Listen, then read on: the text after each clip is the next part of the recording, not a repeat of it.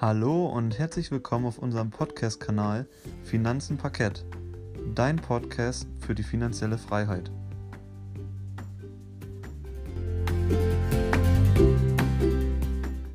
Schön, dass du wieder eingeschaltet hast bei unserem Podcast Finanzen Parkett.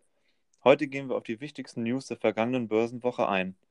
Es gab wirklich sehr viele Meldungen, da viele Unternehmen von dem ersten Quartal diesen Jahresbericht erstattet haben. Wir sprechen von der Woche dem 27.04. bis 30.04. Aber ich würde sagen, Janik startet mal mit dem Montag. Genau, also fangen wir mal mit dem Montag an. Am Montag gab es erstmal schöne Nachrichten von Bayer, dass die Quartalszahlen, ähm, die sehen sehr gut aus und dass Bayer relativ wenig von der Corona-Krise betroffen ist, da vor allem im Agrarsektor durch diese anhaltende Trockenheit ähm, sehr viel Saatgut und auch sehr viel ähm, Dünger und Spritzmittel verwendet werden muss. Deswegen haben die da auch sehr viel Umsatz gemacht im letzten, im letzten Quartal. Auch die rezeptfreien ähm, Medikamente haben sehr stark profitiert von dieser Corona-Krise, da Leute sich mit Medikamenten, ähm, ja, wie sagt man, die haben sie auf Lager genommen. Ja, quasi, sie haben sich richtig eingedeckt, auch gehamstert, ne? Genau. Mhm. Deswegen gab es natürlich auch ein schönes Umsatzplus. Ähm, der Umsatz zog insgesamt um 4,8 Prozent an auf 12,85 Milliarden Euro und der Gewinn nach Steuern, Zinsen etc. Ähm, zog ebenfalls dann um 10 Prozent an auf knapp 4,4 Milliarden Euro. Und ich meine, das ist wirklich für diese Zeit ein sehr, sehr gutes Ergebnis. Also da muss man sagen, Bayer hat wirklich, ähm, ist gegen die Corona-Krise sehr gut aufgestellt. Ähm, bei VW hatten wir ähm, die Nachricht, dass nach eineinhalb Monaten ähm, die Fließbänder wieder anlaufen. Das heißt, dass wir in vielen Konzernen, also in vielen ähm, Fabriken in Deutschland, die Bänder wieder anlaufen und weitere Standorte sollen in den nächsten Tagen und Wochen dann auch folgen und dann läuft die Produktion auch wieder voll an. Und bei Adidas ähm, gab es eher weniger gute Nachrichten. Da haben wir ähm, im ersten Quartal starke Umsatzeinbrüche, also wurden vermeldet. Der Gewinn ist natürlich daraufhin auch massiv eingebrochen. Der Gewinn brach um 97 Prozent ein. Ich glaube, das war sogar mit der größte Gewinneinbruch von den DAX-Unternehmen jetzt im Q1. Auf 20 Millionen Euro bleibt quasi nur noch Gewinn übrig und das ist einfach richtig krass. Also ja. das ist brutal. Ähm, genau, und das Öl war quasi auch wieder ähm, im Fokus am Montag. Ähm, die Nachfrage nach Öl kann sich bis jetzt auch nicht weiter stabilisieren. Wenn man mal so auf ähm, die Marinekarten schaut und ähm, mal ein bisschen nach Öltankern filtert ähm, auf dem Radar, dann sieht man, dass extrem, extrem viele Öltanker sich vor den Küsten ähm, aufhalten von den ganzen mhm. Abnehmern und ich will gar nicht wissen, was, was für ein Ölschock ähm, passieren wird, wenn diese ganzen Öltanker auf einmal ihr ganzes Öl abgeben und quasi verkaufen werden. Also momentan haben wir eine extreme Lagerhaltung, ähm, Lagerhaltung von Öl. Und ich bin echt mal gespannt, wie lange sich quasi dieses Angebot herauszögern lässt. Weil ich meine, so ein Öltanker hat ja auch ähm, laufende Kosten, ist extrem teuer am, am Tag oder auch in der Woche. Und irgendwann müssen die ihr Öl äh, zwangsweise loswerden, spätestens wenn sie es neu gepumpt haben. Das heißt, da müssen sie ihr Öl verkaufen. Mhm. Das heißt, das Angebot verschiebt sich eigentlich nur. Genau. Das war es eigentlich zum Montag. Ja, da sieht man schon mal wieder echt, was das für krasse Auswirkungen hat. Ähm, diese geringe Ölnachfrage und ja, dass auch selbst die OPEC mittlerweile schon gar keinen Einfluss mehr hat ähm, auf diese, sage ich mal, Spre Preisstabilität, ne?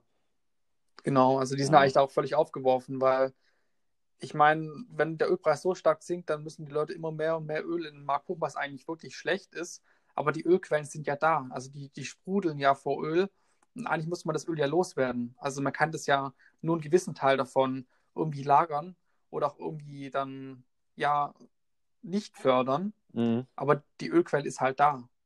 Und das wird sich eigentlich nur dadurch ähm, wieder stabilisieren, wenn quasi diese Ölquellen ähm, versiegen Oder wenn die Unternehmen quasi dann Stück für Stück quasi die Unternehmen, die am schlechtesten dastehen, pleite gehen, damit dann quasi die Wettbewerber ähm, wieder am Markt ähm, stärker oder mehr Öl verkaufen können für gute Preise. Mhm. Ja, krasser Montag gewesen. Ich mache jetzt mal weiter mit dem Dienstag. Da hatten wir ja auch äh, gleich morgens eine schöne Meldung gehabt. Da hat Wirecard ja endlich mal den KPMG-Bericht geliefert, nachdem er ja, meine ich, schon zweimal verschoben worden ist im April. Ähm, ganz vielleicht nochmal ganz kurz zu KPMG. Das ist ja eine externe Stelle, die quasi ähm, Buchungsbelege, ähm, genau diese ganze Geschäftsentwicklung extern, also objektiv bewerten möchte, um einfach Bilanzfälschung oder die, Vor die Vorwürfe einer Bilanzfälschung ähm, genau nachweisen zu können oder halt dementsprechend auch nicht. Deswegen hat diese externe Stelle, die KPMG, ähm, über einen längeren Zeitraum Wirecard, ähm, sage ich mal, in die Bücher geguckt. Aber bisher, also inhaltlich sind sie, konnten keine Vorwürfe ja, ähm, ja, gab es ja keine Vorwürfe gegen, gegen äh, Wirecard, dass die äh, mit Bilanzbetrug zu tun haben. Ähm, allerdings kann ich mich noch ganz gut erinnern, dass halt auch, sage ich mal, Kunden und ähm, Partner ja, diesen, diese externe Stelle in gewissen Punkten nicht unterstützt haben. So von daher ist der Kurs ja von Wirecard auch massiv eingebrochen am Dienstag. Ähm, da bin ich auch mal gespannt, wie es da jetzt nochmal, wie es da jetzt langfristig weitergeht. Dann hat 3M ja auch noch gute ähm, Quartalszahlen geliefert. Äh, das liegt natürlich aufgrund von deren Maskengeschäft und äh, der aktuellen Situation bezüglich Corona. Also ich denke mal, wenn man mal auch mal in den Nachrichten schaut und ähm, wenn dann die Leute mit Masken rumlaufen, sind, sind ganz viele ja von, von 3M. Und ähm, ich weiß jetzt nicht, ob es nachhaltig quasi, wenn, die ganze, wenn das ganze Thema mal vorbei sein sollte, ob es nachhaltig dann ähm, das Geschäft weiterhin wieder so gut laufen wird oder ob sie vielleicht auch so die, sogar die Gelder irgendwie aus dem Maskengeschäft in, an andere Themen oder andere, ein anderes Portfolio, was sie ja auch haben, investieren, weiß ich halt jetzt auch nicht. Aber ah, da bin ich so ein bisschen, ich persönlich bin da so ein bisschen zwiegespalten, was das angeht, dass man jetzt einfach nur sich auf dieses Maskengeschäft beruht.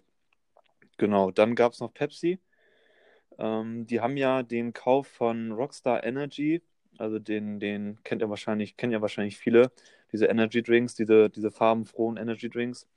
Der Kauf ist abgeschlossen. Ähm, aber Pepsi, Pepsi hat natürlich auch die Jahresprognose ja, mussten sie halt zurücknehmen. Dann war es ja bei, bei Coca-Cola ja auch nicht anders. Ne? Die haben ja auch in äh, Q1 haben sie auch ähm, starke Umsatzeinbußen gehabt, weil halt vor allem durch die Gastronomie ähm, genau. hängen die vor allem am Tropf. Ich weiß nicht, wie das bei PepsiCo ist, da habe ich gar keinen Einblick. Aber ich glaube auch, dass die in einer gewissen Weise wahrscheinlich stark ähm, von dieser Corona-Krise ähm, betroffen sein werden.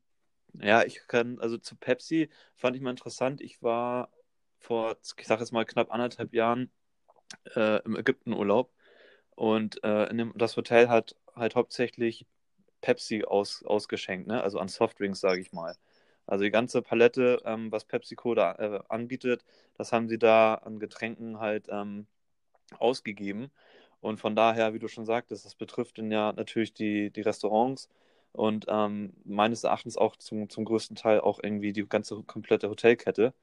Und äh, genau, von daher ist das auch so ein bisschen, es ist ja auch klar, dass sie dann die Jahresprognose zurückziehen, weil ich glaube, das, was man dann vielleicht im Urlaub mal eher ausgibt, beziehungsweise im Restaurant, äh, könnte man sich dann vielleicht eher, eher mal eine Cola, als wenn man jetzt zu Hause irgendwie rumhängt. Ja, stimmt.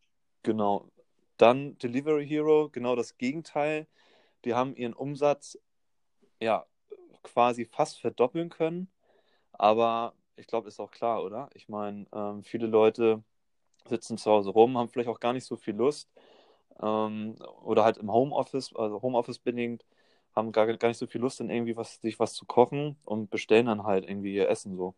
Äh, das, von daher denke ich mal schon, dass der Umsatz, dass das halt dadurch gerechtfertigt ist, weiß aber auch nicht, ob das jetzt nachhaltig und langfristig ähm, stabil bleibt dann. Ne? Also ich glaube nicht, dass sie jetzt irgendwie nächstes Jahr nochmal, also nächstes Jahr im ersten Quartal dann 2021 nochmal ihren Umsatz ver verdoppeln können.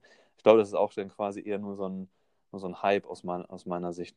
Ist ja bei HelloFresh ist es ja auch eine echt krasse Entwicklung gewesen.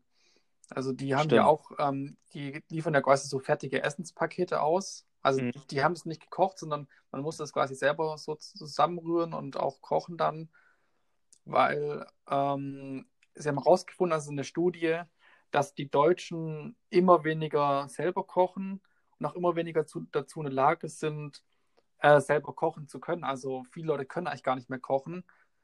Und da ist natürlich dann sowas wie Delivery Hero oder auch diese ganzen Essensauslieferungsdienste oder auch Leute, die jetzt quasi wie ähm, HelloFresh dieses Essen quasi bereitstellen und was man nur noch zusammenrühren muss, äh, vor dem Trend, ne? Ja, eben. Ich denke auch mal, dass viele Leute irgendwie Angst haben, überhaupt irgendwie nach draußen zu gehen und dann halt einkaufen zu äh, gehen, zu, gehen möchten. Von daher wird das wahrscheinlich auch kommen, dass HelloFresh so angezogen ist. Ja. Weil man muss da ja ein bisschen differenzieren. Delivery Hero, nochmal für unsere Zuhörer, ist ja ein Lieferdienst für, sag ich mal, bereits fertiges Essen, also eine Pizza oder keine Ahnung, irgendwas vom Asiaten oder Burger. Und äh, HelloFresh ist ja, wie du schon richtig sagtest, ähm, eine, eine Box mit frischen Lebensmitteln, die du dann selber verarbeiten kannst zu Hause. So, ich denke mal, so das eine ist dann natürlich so dieses Fastfood, was man schnell haben möchte. Und das andere ist vielleicht, weil man Angst hat, irgendwie vor die Haustür zu gehen, weil man sich ja mit Corona anstecken könnte und wahrscheinlich auch ähm, ja, regulatorisch durch die Regierung bedingt, würde ich jetzt mal so ein bisschen vorsichtig behaupten. Ja. Genau.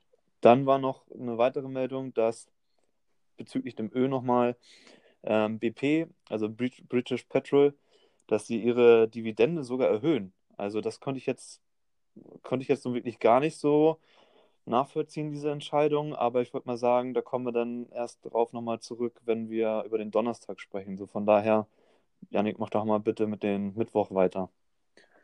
Genau, also am Mittwoch haben wir, ähm, haben wir von GE, also General Electric, ähm, auch wieder Quartalsmitteilungen bekommen. Und da ist natürlich auch deutlich zu sehen in diesen Quartalsmitteilungen, dass ähm, GE von den, vom Corona stark betroffen ist. Also vor allem der Luftfahrtbereich von GE ist extrem stark von diesem von dieser Corona-Krise beeinflusst, weil momentan ist ja alles, was, Flug, alles, was äh, Flugzeuge und Tourismus angeht, am Boden. Das heißt, der Hauptumsatz, ähm, die Hauptumsatzquelle für GE bricht quasi weg und ist komplett unsicher. Also die Auftragsbücher, ich meine, da wird wahrscheinlich auch dann über die Wochen hinweg noch viel, viel mehr rausgestrichen und wieder revidiert und zurückgenommen. Mhm. Das heißt, da werden auf jeden Fall starke Einbußen da sein. Das Einzige, wodurch sich ähm, GE ein bisschen wieder über Wasser halten konnte, war durch, den, ähm, durch die Veräußerung ähm, von Biopharma und es war ähm, ein milliardenschwerer Verkauf und dadurch ist der Nettogewinn angezogen im Vergleich zum Vorjahr. Mhm. Genau. Aber was man natürlich dann auch wieder ähm, auf der anderen Seite sieht, ist natürlich, dass der Gewinn hat eventuell ähm, angezogen, aber dass, also ich meine, der Gewinn hat angezogen zum, zum Vorquartal, was man ja auch dann zum Beispiel niemals betrachten sollte, als Vergleich für, für, ein, für ein Argument für einen Aktienkauf. Aber zum Beispiel, wenn man jetzt ähm, die, um, den Umsatz anschaut, ist der Umsatz im Q1 um 8% gesunken, halt durch, dieses, durch diese ähm, unsichere Auftragslage von GE. Und ähm, des, der, der, quasi dieser Auftrag Eingang, also dieses Volumen davon, sank ebenfalls um 5%. Also das haben viel, viel weniger Leute ähm, wieder Sachen ähm, geordert bei GE. Oh. Ähm, dadurch ist, hat sich natürlich auch der Gewinn von 2,2 Milliarden im Vorjahr, im Q1, quasi auf 1,1 Milliarden halbiert. Und das ist für mich eine wirklich extrem ähm, krasse Ansage. Und das ist für mich auch ein, ein klares Warnsignal von einer GE-Aktie. Ja. Ja, da genau. gehe ich mit. Ähm, Starbucks ähm, erzielt natürlich logischerweise auch äh, weniger Umsatz, da alle Filialen in, ja, auch weltweit geschlossen waren für mehrere Wochen. Natürlich jetzt auch wieder weiter ähm, ähm, geöffnet wurden. Also in China in der Richtung wurde es da schon wieder ein bisschen geöffnet. Da kann man jetzt ja auch schon wieder ein bisschen ähm, den berühmten Starbucks-Kaffee trinken. Ähm, die Dividende bleibt unverändert, was ich jetzt ähm, ja so oder so sehen mag. Ich meine, ob jetzt Corona so langfristig ist, weiß keiner. Aber ob man jetzt da die Dividende nicht eventuell ein bisschen kürzt, aber ich glaube, dass ähm, die halt die Dividende auf jeden Fall nicht kürzen wollen, sondern eher dann unverändert lassen wollen, um einfach die Aktionäre nicht zu verscheuchen oder zu verschrecken. Ja, das denke ich auch. Aber vielleicht hören wir ja auch noch ähm, weitere Nachrichten in den nächsten Quartalen, dass Starbucks vielleicht doch über sowas nachdenkt. Ich meine, so eine, so eine Filialschließung oder so, ich meine, weltweite Filialschließung ist, ist schon ein Brett, muss ich sagen. Mhm. Und da bin ich auf jeden Fall gespannt, wie sich das Ganze noch entwickeln wird. Ähm, dann noch zum, zu Daimler. Ähm, ja, der wirtschaftliche Abschwung hat auch bei Daimler keinen Anhalt gemacht. Also die, durch die Corona-Krise muss natürlich Daimler auch weltweit ähm, seine Produktion zurückfahren und auch schließen. Und eigentlich sind die Auftragsbücher, also ich habe von, von einem Kollegen gehört, dass man auf eine C-Klasse momentan über ein Jahr warten muss, wenn man sie bestellt, also Was? noch vor der Corona-Krise. Heftig. Also die C-Klasse läuft eigentlich wirklich sehr gut bei denen, mhm. aber ähm, dadurch, dass jetzt die Fabriken natürlich nicht laufen, ich meine, die können so viele C-Klassen verkaufen, wie sie wollen. Ich meine, sie müssen es auch irgendwie produzieren. Mhm. Und jetzt liegt ungefähr die, die Wartedauer für eine C-Klasse bei eineinhalb Jahren mittlerweile schon. Und das finde ich halt schon krass. Ich meine, du kriegst ein Auto, das in eineinhalb Jahre alt ist, wo, wobei wahrscheinlich fast das neue Modell rausgekommen ist. Also ich glaube, da wird es auf jeden Fall auch nochmal ähm, viele ähm, Leute geben, die sagen, ja, warum soll ich jetzt eineinhalb Jahre auf ein Auto warten? Das mache ich lieber wieder rückgängig und warte dann auf das neue Modell oder bestelle mir dann direkt das neue Modell. Je nachdem, ich glaube, da müssen wir auch noch äh, reagieren drauf. Mhm. Ähm, genau, also jetzt nochmal wieder ein bisschen, bin ich ein bisschen abgeschweift. Ähm. Der Gewinn ist um 78 Prozent eingebrochen in Q1 im Vergleich zum Vorjahr auf 617 Millionen Euro. Im Vergleich zum Vorjahr waren es 2,8 Milliarden Euro. Und ich meine, das ist wirklich ein krasses Warnsignal eigentlich. Aber ich glaube, dass Daimler aus dieser Krise, ähm, also wird auf jeden Fall diese Krise ähm, überleben. Und ich bin mir auch ganz sicher, dass die, ähm, dass Daimler weiterhin ähm, gut dastehen wird, dann wieder in der Zukunft. Also ich glaube, dass es wirklich durch diesen, durch diesen, durch diese Diesel-Affäre und halt jetzt auch durch diese Corona-Krise, ja, hat es halt schon Daimler krass geschadet und so weiter. Aber ich denke, dass Daimler auf jeden Fall wieder gestärkt hervorgehen wird aus dem Ganzen. Meine Sicht jetzt als Aktionär. Wir werden sehen. Genau, dann kommen wir jetzt auch wieder zum Donnerstag und da wird euch Gerrit dazu was erzählen. Genau. Donnerstag war ja für die Shell-Aktionäre echt äh, unschöner Tag, weil Shell hat ja berichtet, dass sie die Dividende um sage und schreibe 66 Prozent von 47 Cent auf 16 Cent gekürzt haben und das seit das, äh, das erste Mal seit dem ja, Zweiten Weltkrieg von 1945. Also das ist schon, schon eine Ansage, oder? Wie siehst du das? Auf jeden Fall. Ähm, aber ich finde die Entscheidung ähm, von Shell eigentlich deutlich besser als bei manchen anderen, ähm, also bei manchen anderen ähm, Unternehmen, die in der gleichen Branche tätig sind, zum Beispiel BP oder Chevron oder zum Beispiel ExxonMobil. Ähm, BP hat die Dividende erhöht, was, wir, was du ja schon gesagt hast. Ja.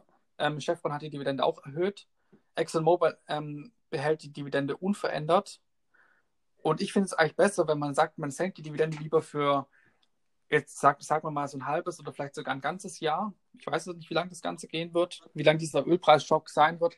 Aber ja. halt, ich habe ein bisschen das mitverfolgt. Also ich bin ja auch Aktionär bei Shell. Ähm, und dadurch, dass die Rohstoffpreise natürlich so gering sind, will Shell sich natürlich auch ein Polster aufbauen, um weiterhin liquide zu sein und belastbar zu sein. Mhm. Weil ich meine, so eine Ölkrise geht auch nicht ähm, an Shell irgendwie vorbei. Ich meine, Shell hängt extrem am Erdöl an, und am Erdgas. Und wenn da die Ölpreise extrem ein, einbrechen, dann trifft es Shell schon hart. Klar könnte Shell die Dividende über eineinhalb Jahre aus seinem Free Cashflow bezahlen. Aber ich bin auch der Meinung, lieber sollte man sich ein schönes Cash-Polster aufbauen um dann wieder gestärkt aus der Krise hervorgehen zu können und mehr zu investieren als jetzt die Konkurrenz. Das heißt, du sicherst dir quasi am Markt dann wieder mehr Anteile, weil du mehr Cashbestände hast. Du kannst quasi mehr investieren dann. Genau, und deswegen finde ich das eigentlich eine, wirklich eine gute Entscheidung von Shell, die Dividende zu kürzen. Auch wenn ja, es ich... viele alteingesessene Aktionäre, die durch Shell ihre Rente eventuell verdienen, wirklich eine, eine, eine blöde Angelegenheit ist. Aber ich glaube, dass auch dort ähm, ein gewisses Verständnis aufkommen wird, weil man kann die Dividende einfach nicht ähm, gesund aus dem Quartals-Cashflow bezahlen, sondern man, man bezahlt es aus diesem Jahres-Cashflow. Ja. Und das ist dann wieder eine schädliche Sache, meiner Meinung nach. Und deswegen glaube ich, dass auch die alteingesessenen Aktionäre das Ganze verstehen werden. Ja, das denke ich auch. Und man darf sich ja auch nicht nur auf diese Dividende verlassen. Also ähm, gibt ja viele, die meinen, ähm, das ersetzt dann irgendwie sonstige Zinsen und Einnahmen, aber auch die Dividende ist halt niemals sicher so, ne? Und ähm, ich glaube, das ist immer wichtig zu sagen. So von daher ist mir lieber ein Unternehmen wichtiger, was es halt noch in, sag ich mal, 10 bis 20 Jahren gibt, als wenn das Unternehmen irgendwie äh, auf Biegen und Brechen dann die Dividende ausschütten möchte. Immer noch in dem, in dem, äh, mit der hohen Dividendenrendite wie, wie jetzt vorher vielleicht auch. Und deswegen ist mir lieber ein Unternehmen wichtig, was es, wie gesagt, in 10 bis 20 Jahren noch gibt und äh, aber vielleicht nächstes Jahr halt nicht mehr, ne? Also wer weiß, ob das überhaupt dann BP oder wie lange BP das noch stemmen kann. Oder halt äh, Chevron und äh, ExxonMobil. So von daher ähm, ist das ja immer so die, so, die, so die Frage. Also wie gesagt, ich habe mich dann nochmal ein bisschen eingedeckt zu einem recht günstigen Kurs, meiner Meinung nach. So von daher, ähm, und das war dann nachher auch schon eine zweistellige Dividendenrendite von 14, 15 Prozent. Und ähm, dadurch, dass wir die jetzt natürlich um, um zwei Drittel gekürzt haben, ja, sind sie halt nur noch 4 bis 5 Prozent, aber hallo, 4 bis 5 Prozent ähm, ist immer noch eine Ansage, meiner Meinung nach. Und von genau. daher freue ich mich einfach viel mehr, wenn sie jetzt das ganze Thema Corona überleben und ähm, im, Nachhang, im Nachgang dann nachher wieder den, den Hahn für diese Dividende aufdrehen, ne? Richtig. Okay. Ähm, sind wir uns ja, haben wir eigentlich eine gleiche Meinung zu dem Thema Ölaktien und Ölpreis, sage ich mal. Ähm, Genau, dann kam von Drägerwerk, ähm, ja, eher, ähm, ich glaube, die sind ähm, auf den S-DAX ähm, zurückgerutscht seit Anfang des Jahres. Wie auch immer, die haben halt durch die hohe Nachfrage nach Beatmungsgeräten und auch die Bundesregierung hat dort ja, ich glaube, über 10.000 Geräte in Auftrag gestellt. Und dadurch konnte Drägerwerk den Auftragseingang im Jahresvergleich mehr als verdoppeln und halt den Verlust von, ja, ich sag jetzt mal knapp 11 Millionen auf nur noch ein halbes Million äh, verringern. Und ja, die Aussichten sind dementsprechend halt optimistisch gestimmt. Und BSF hat dann auch am Donnerstag noch äh, seine sich zum ersten Quartal äh, Stellung genommen, äh, dass natürlich auch die Corona-Krise bei dem großen Chemiekonzern ähm, ja, Spuren hinterlässt und dass auch die Aussichten weiterhin ungewiss sind. Die Dividende wollen sie trotzdem immer, äh, immer noch bezahlen von oder ausschütten von 3,30 Euro das Stück. Genau, die, die HV, also Hauptversammlung, hatten sie vom 30. April auf den 18. Juni verschoben. Und das wird jetzt auch nur noch eine virtuelle Hauptversammlung sein. Also die Aktionäre können nicht physisch anwesend sein. Aber ist ja auch klar, BSF stellt Grundchemikalien her und ähm, wenn weniger produziert wird, brauchen wir natürlich auch weniger Kunststoffe und äh, für Kunststoffe brauchen wir ja wieder, sage ich mal, Öl. Ähm, das ist einfach so eine, ja, die ganze Kette hängt zusammen und ist logisch, wir, wir kaufen weniger ein, ähm, einfach nur, weil, weil die Geschäfte geschlossen sind. Natürlich, glaube ich, ist der Onlinehandel stark angestiegen, aber das gleicht einfach diesen Einzelhandel also das Gehen in, in, weiß ich nicht, in einer Einkaufspassage ist immer noch mal was anderes, als wenn du alles online bestellst. Und ähm, von daher halten sich, die, halten sich die Menschen ja auch zurück und äh, genau, konsumieren weniger. Und das ist halt die Folge, dass auch BASF als ja, Grundchemikalienhersteller, sage ich mal, ähm, oder Roh, Rohchemikalien, die weiterverarbeitet werden, bleibt dann natürlich auch Corona nicht äh, ja, betrifft Corona natürlich auch BSF. Genau, willst du nochmal zum Freitag was sagen? Ja, ähm, am Freitag war in Europa waren die Börsen zu, weil da war Mai-Feiertag. Das heißt, es fand kein Handel in Europa statt, aber mhm. USA und Asien hatten natürlich geöffnet. Ähm, McDonald's hat uns am Freitag mit seinen Quartalszahlen beglückt oder vielleicht auch unbeglückt. Ich weiß es nicht genau. Ähm, für mich war es eigentlich logisch, dass die jetzt nicht so bombig ausfallen werden, ist ja logisch.